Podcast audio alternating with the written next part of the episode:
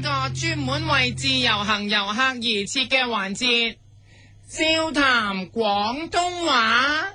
噔噔噔噔噔噔噔噔噔噔噔噔噔。大家好，我係你嘅節目主持人，你好喎。我係夫人，今日我要教各位自由行嘅廣東話係嗱，聽住。如果有日你見到身邊有個人想呃你、氹你落搭，但係又俾你發現咗，喺呢個時候，你再用呢句廣東話啦。嗱，你可以指住俾你踢爆詭計嗰個人，大喝，等我拆穿你個西洋鏡啦！意思即係去拆穿佢嘅騙局。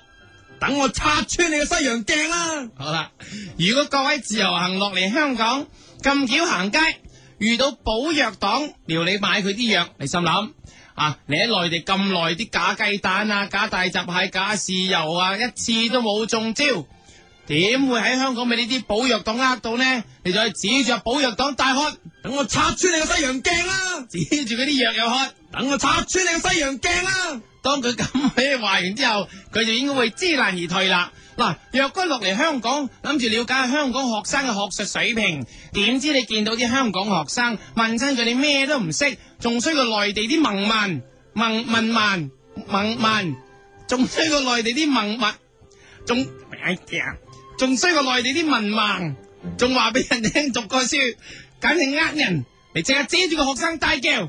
等我拆穿你個西洋鏡啦！如果你問佢嘅係關於科學問題，你就可以唔再講，等我拆穿你個西洋鏡而啦！改叫，等我拆穿你個凸透鏡啦！因為凸透鏡係我哋細個科學必讀嘅課題，等我拆穿你個凸透鏡啦！當然可以話係，等我拆穿你個凹透鏡啦！甚至乎係。等我拆穿你個三棱鏡啦！如果你問時事問題咧，就要講，等我拆穿你個五棱鏡因啦！為港台有個節目叫《五棱鏡》講時事噶，你用嚟鬧佢。等我拆穿你個五棱鏡佢啦！天文學識又點啊？等我拆穿你個天文望遠鏡啦！英文咧？等我拆穿你係西洋人 啦、係啦，去到尾係西洋人啦。啊，當然啦，頭先你哋咁多隻鏡，你可以一次過儲埋，一次過鬧晒又得喎嚇。等我拆穿你係凸透鏡、凹透鏡、三棱鏡、五棱鏡、天文望遠鏡啦、冇錯啦，嗱，如果個學生係女仔咧，你講到個西洋人嗰邊嘅時候咧，你就可以順便鬧埋佢。等我拆穿你嘅西洋菜啦、嗱，問完個學生問題之後，你諗住輕鬆翻啲啊，唔考佢啦，淨係叫話俾你聽，平時參加啲咩課外活動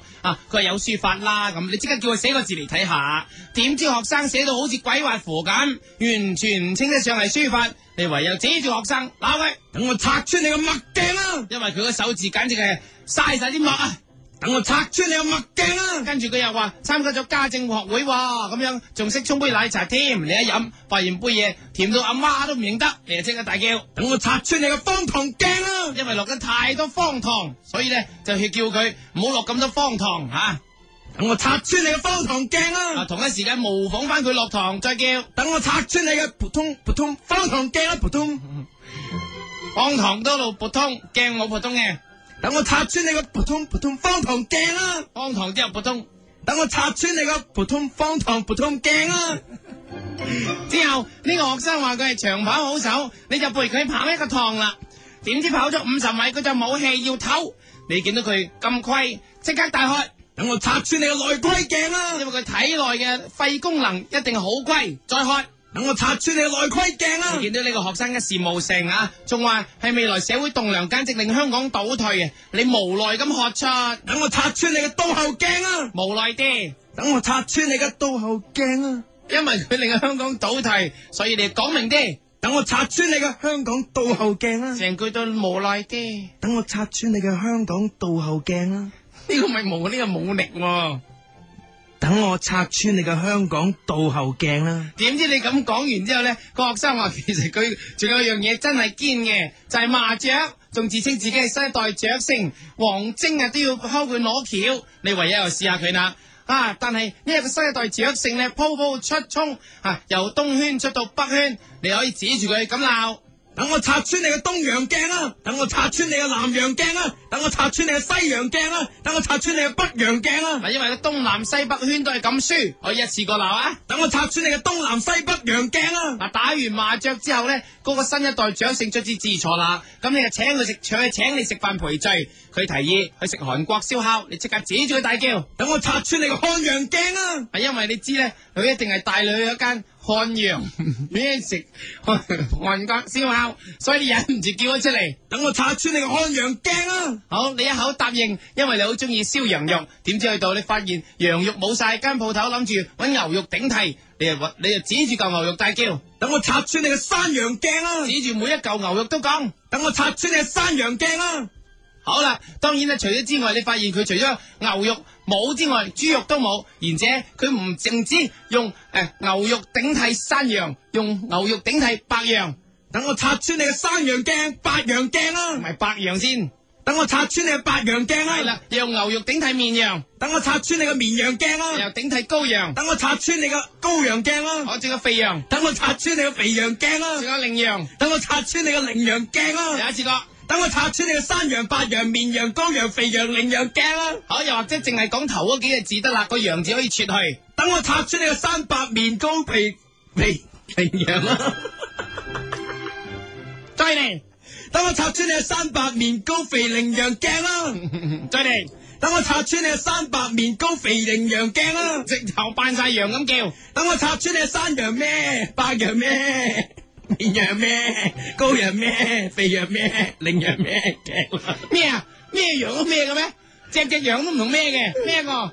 等我插穿你山羊咩？白羊誒，綿羊呃羔羊啊，肥羊呃羚羊誒，驚啦！一次過齋嗌，等我插穿你山羊誒，我係我齋嗌得啦。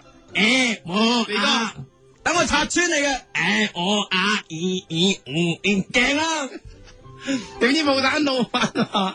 佢 呢有啲牛肉真係好出名，連陳輝陽 作曲家都成日嚟食。你唔信睇下呢幅相，你一睇，哇！嗰幅擺明係假嘅， 你先至想當中啊！陳輝陽大喝。等我插穿你嘅陳輝陽鏡 啊！啦！陳飛揚點會嚟呢度食呢？點知你轉頭一擰，發現陳飛揚真係垂屋木咁坐喺度，你又即刻指住佢大叫，唔等我拆穿你嘅陳輝陽鏡啦！止你見到楊千嬅都坐喺度。啊等我拆穿你嘅 Miriam 央嗱鏡啦！ ，Miriam 央即係楊千嬅嘅洋名。等我拆穿你嘅 Miriam 啊央鏡啦！啊嗱，呢個兩個音樂人俾你咁樣指咗出嚟，冇辦法啦，唯有同佢哋即席 jam 歌。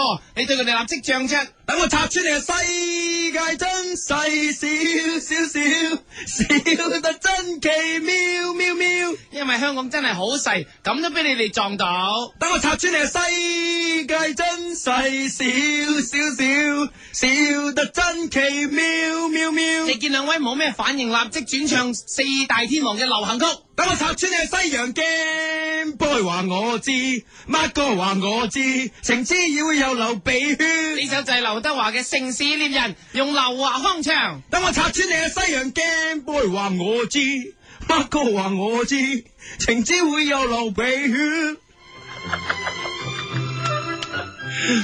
如果佢哋都冇反應，可能要 show 多啲唱功，唱張學友嘅歌。等我插穿你嘅西洋星辰，即使變灰暗，心中記憶一生照我心。兩大天王唱嘅歌都感動唔到佢哋，咁你唯有轉歌路扮 Q T 唱出呢一首。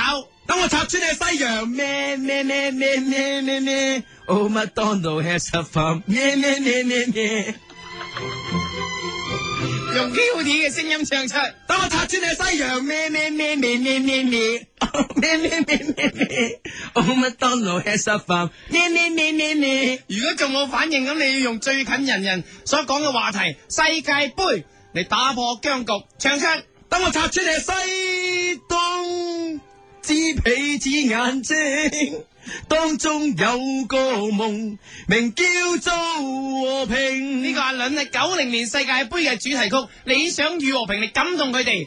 聽完呢一首歌之後，佢哋應該唔會覺得你呃佢，真係識音樂噶啦。但係你若然你發現陳輝陽、楊千嬅呃你嘅話，你就可以指住佢哋，用翻今日教你嘅説話。等我插穿你西洋鏡啊啦！好啦，今日我笑談廣東話已經播放完畢，多謝收聽，下個禮拜再教個笑談廣東話。一个人的时候，听荔枝 FM。